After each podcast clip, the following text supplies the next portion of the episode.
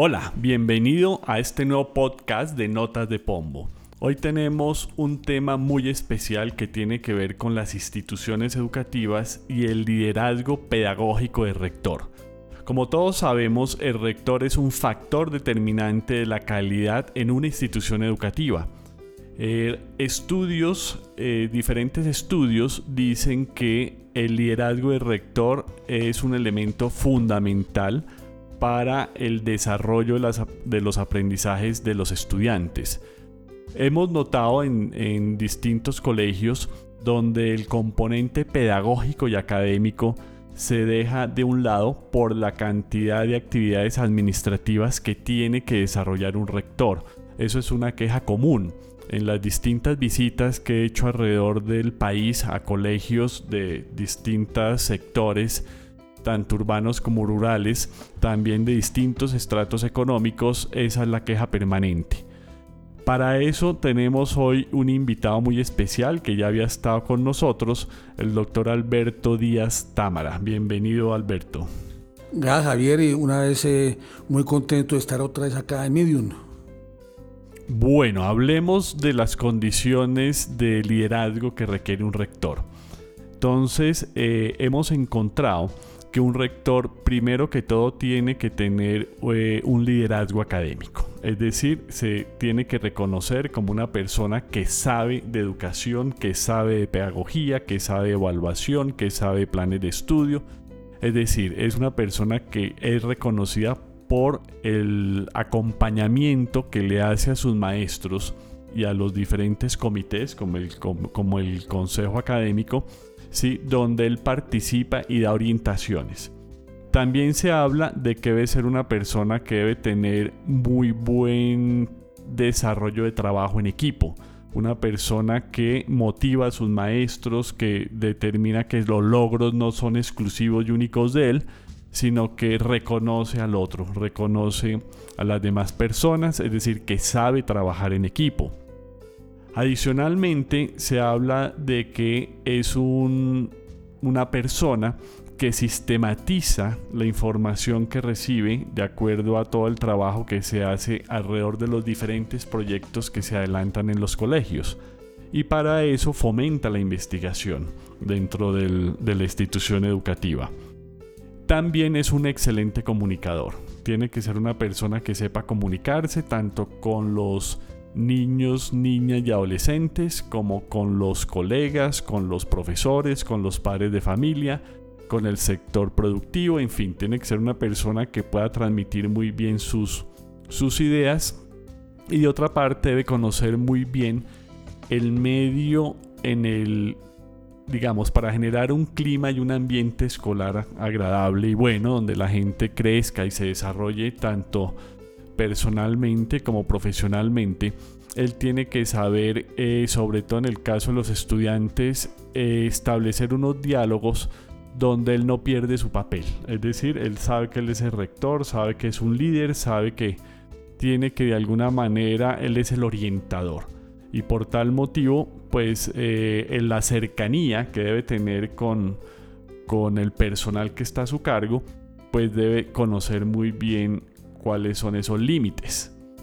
Hablemos un poco, eh, o háblenos Alberto, de liderazgos que hayan tenido algunos personajes en Colombia que podamos asimilar a lo que debería ser un buen rector. Uno de los personajes, por ejemplo, que ha sido líder en Colombia,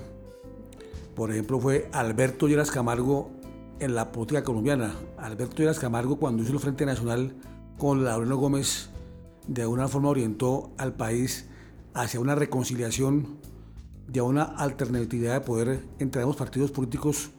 en búsqueda de precisamente de la paz, que siempre tiene que haber un objetivo general hacia dónde van las cosas, hacia dónde debe dirigirse ese liderazgo. Eh, y también, obviamente, él también miraba la Colombia ética de alguna forma, porque él decía, si no basta con hacer la paz, sino también los magistrados, tenemos que dar ejemplo a los ciudadanos eh, de convivencia con actitudes de orientación al país.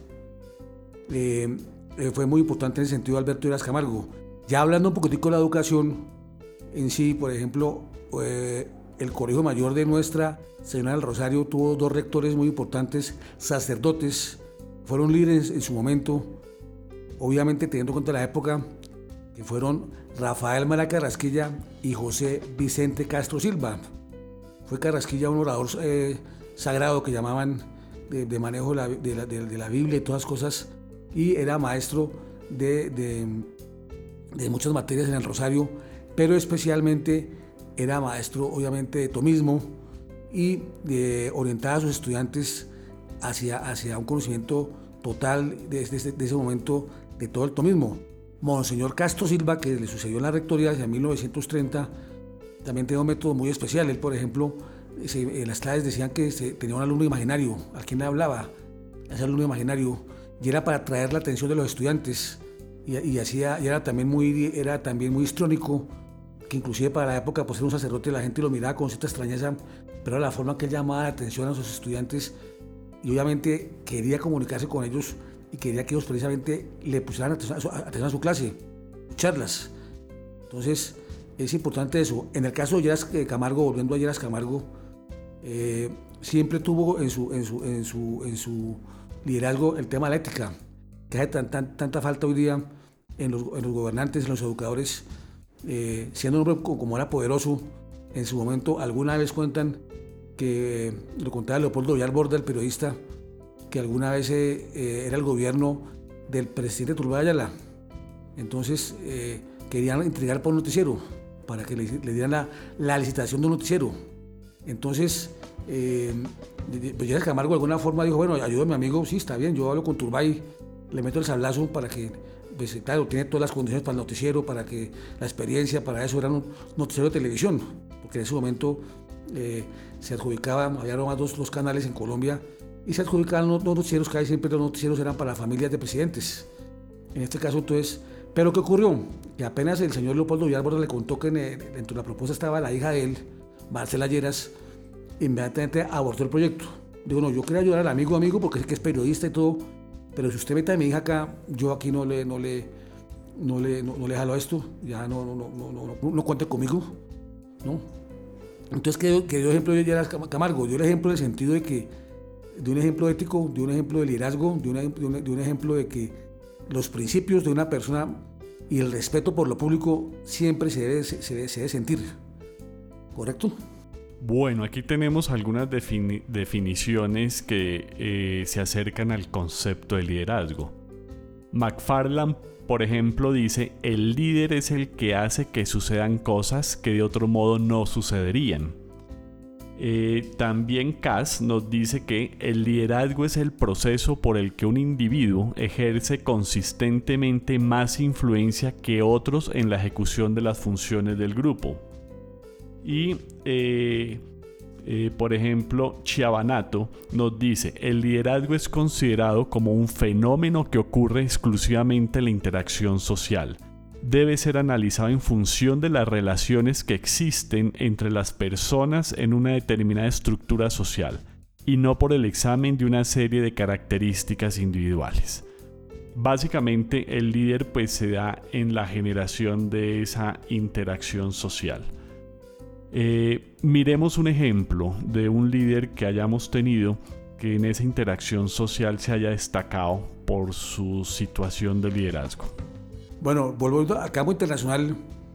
por ejemplo, el presidente Nixon en su momento, hacia 1972, aprovechando la ruptura que hubo entre la Unión Soviética de Khrushchev y la, y la China de Mao Zedong, se acercó al mundo chino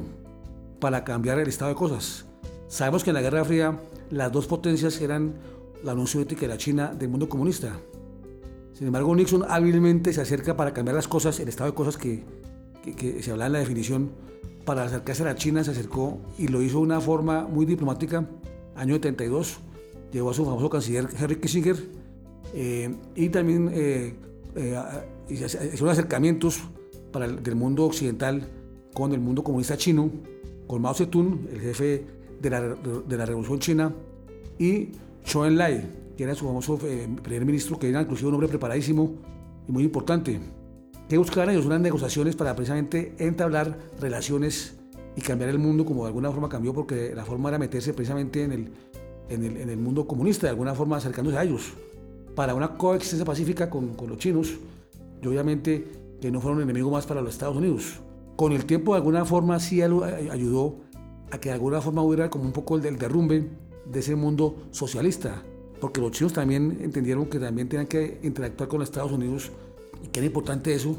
y eso obviamente después va a ser importante para que China haga una apertura comercial, una apertura ideológica, que aunque todavía es cerrada, porque eso, eso, esto, es un país comunista, sí entendió que, tenía que ser capitalista para producir, para despertar como país. Entonces Nixon de alguna forma fue un pionero en ese sentido de acercarse a esa, a esa China cerrada, a esa China revolucionaria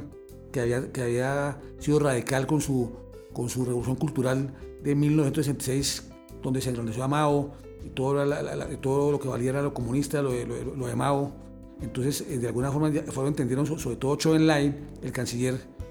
entendió que, que tocaba una apertura, que ellos podían seguir siendo comunistas, pero tocaba una apertura hacia el mundo occidental y no cerrarse China.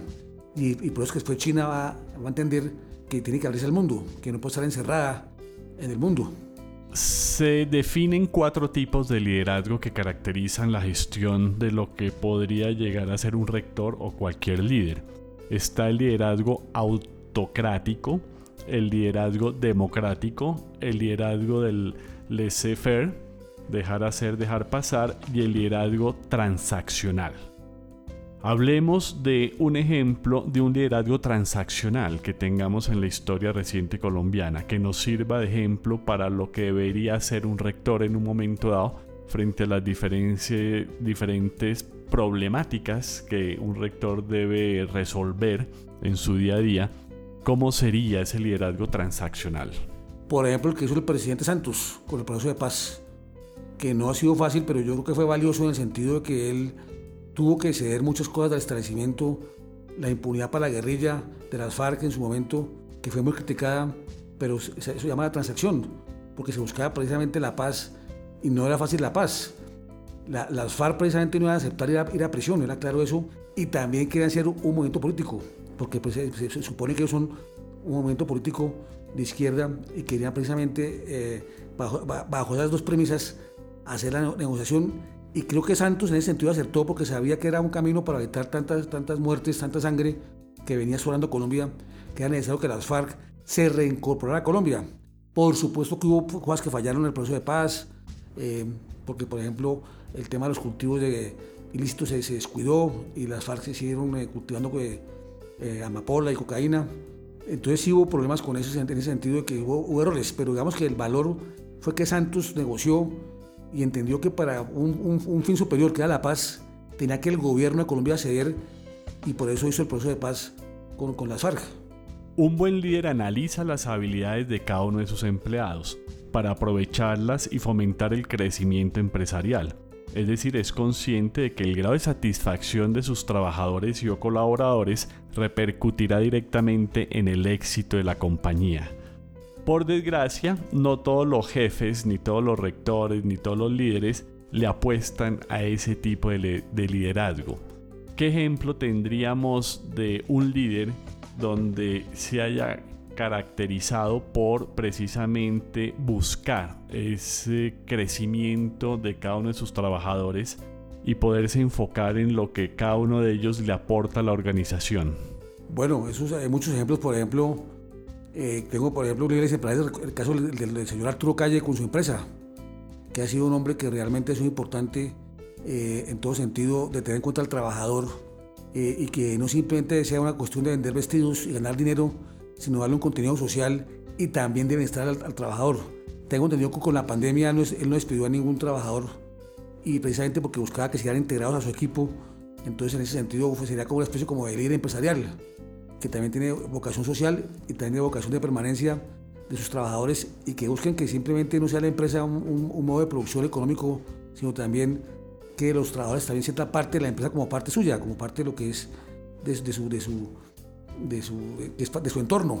y que no es simplemente un, sitio donde recibe un sueldo y se va, sino un compromiso con la empresa porque sabe que también le pertenece. Entonces yo creo que es un, un bonito ejemplo de un líder empresarial en Colombia,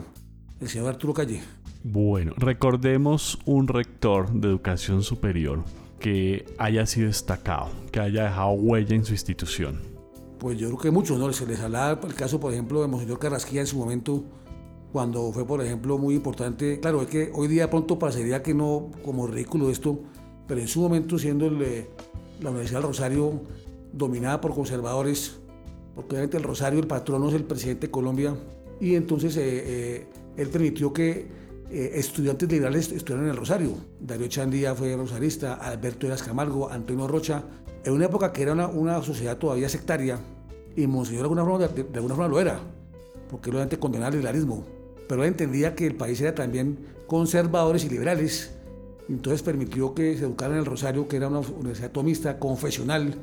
porque el gobierno de Colombia era, el patrón de la universidad, el presidente de Colombia, estamos en la comunidad conservadora, años 20, entonces él, entendió que, esos muchachos, aunque fueran liberales, eran parte de Colombia y que son parte del país. Así él no estoy de acuerdo con el, liberalismo, así la, Iglesia Católica haya condenado a las ciudades liberales eh, en su momento eh, por el sílabus del Papa Pío IX eh, por ser el liberalismo una, teoría, ideología sensual, alejada de toda la fraternidad católica, él entendía que esos muchachos, eh, aunque fueran liberales, debían ser parte del Rosario, no podía excluirlos. Entonces, en ese sentido, fue un líder y en ese sentido, fue un hombre que entendió que, la universidad, aunque tuviera en ese momento histórico una postura conservadora, el Rosario también debía aceptar también liberales como fue el caso de estos tres señores que les, menciono, Antonio Rocha, que fue un ministro muy importante, Dairo Chandía, expresidente de Colombia, el mismo Alberto Díaz Camargo, que fue también estudiante del Rosario, aunque no se graduó, y otros casos más. Muy bien, ¿y algún rector de colegio que haya sido un líder que se haya destacado por ese componente, a cuál podríamos mencionar? Bueno, yo creo que Agustín Nieto Caballero también era un hombre de aperturas de sus ideas en el gimnasio moderno. Él fue un hombre también de apertura total eh, mental con su famosa disciplina de confianza, que era que no los colegios en su momento, el gimnasio moderno fundado en 1914, él venía a Europa, donde, donde ha estudiado el sistema de Crowley, todas las cosas, eh, y él entendía que no era los colegios no, no, no deben ser los colegios de normas, o sea, simplemente imponer normas desde arriba, sino, claro, había normas por supuesto porque era un colegio, pero hablaba mucho de lo que se llama la disciplina de confianza, es decir, que el estudiante mismo se responsabilice de sus actividades, de sí mismo, de su colegio, y no estar los colegios encima de ellos, eh, eh, vigilándolos, regañándolos, sino que el mismo muchacho se dé cuenta que es su responsabilidad, su labor académica, su vida personal. Usted fue también un gran líder, Agustín Nieto Caballero, eh, fundador del Colegio Gimnasio Moderno. Bueno, muy bien, muchas gracias. Aquí tenemos un esbozo de lo que puede llegar a ser el liderazgo de un rector, que como anotábamos inicialmente es una pieza fundamental en la generación de los aprendizajes de los estudiantes y es un factor determinante en la calidad de la educación que se recibe en esa institución educativa. Ah, una, una, recomendación, bueno, un comentario final. Yo creo que la educación y esto lo decía el maestro Estanislao Zuleta, debe estar orientada para que todos los que son orientadores educativos, rectores, profesores, lleven al muchacho a que entiendan para qué son las cosas, para que ellos mismos descubran para qué, para qué estudian, para qué son las cosas, el sentido de las cosas, que no es simplemente aprender unos exámenes, pasar unos exámenes, adquirir unas competencias técnicas o académicas para mañana un empleo, sino que queremos estudiantes esté permanentemente cuestionándose para qué estudia, para qué trabaja, para qué es su oficio, porque muchas veces es la mecánica del mercado capitalista, que sí es en sentido claro de que hay que producir profesionales técnicos para producir dinero, sino que ese, estudiante entienda por qué lo va a hacer y también que él también se sienta feliz en su labor, que no simplemente está en ese mercado académico o laboral en un futuro porque da dinero, sino que él también se siente feliz y realizado y sabe que cumple una función social en la sociedad porque beneficia a la sociedad. Creo que permanentemente, y eso también lo decía el presidente Díaz Camargo, debemos estar todos permanentemente educándonos entre sí. Que eso, o sea, yo, yo tengo que aprender también de los demás. Yo no puedo simplemente pretender que porque tengo una actividad académica o unos títulos académicos soy el que más sé, y entonces quien es menos que yo, a ese no le debo nada, ese, ese, ese, como es menos que yo, entonces yo, yo de ese no aprendo. No, no, no, qué error tan grande. Yo creo que todos debemos aprender todos. La persona más sencilla, aparentemente, así no tenga grandes estudios, en un momento dado, diariamente, nos pueda dar una lección, una lección de vida, con su trabajo, con su, con su, con su disciplina, con su, con su compromiso. Y uno ve a esa persona que de pronto puede que no tenga de pronto grandes estudios y usted le puede también aprender a ella. No siempre hay que aprender de los grandes académicos, de los grandes profesores. Todos entre sí nos, podemos, nos tenemos que estar educando permanentemente y todos aprendemos de todos. No hay nadie que se sepa todas, sino que todos aprendemos unos de otros. Bueno, una de las funciones que tiene un rector en Colombia tiene que ver con las funciones disciplinarias, que están consagradas tanto en la ley como en los reglamentos, como en los manuales de convivencia. Muchas veces, según lo que acaba de anotar Alberto, esas situaciones pueden llegar a convertirse en desarrollos de aprendizajes pedagógicas.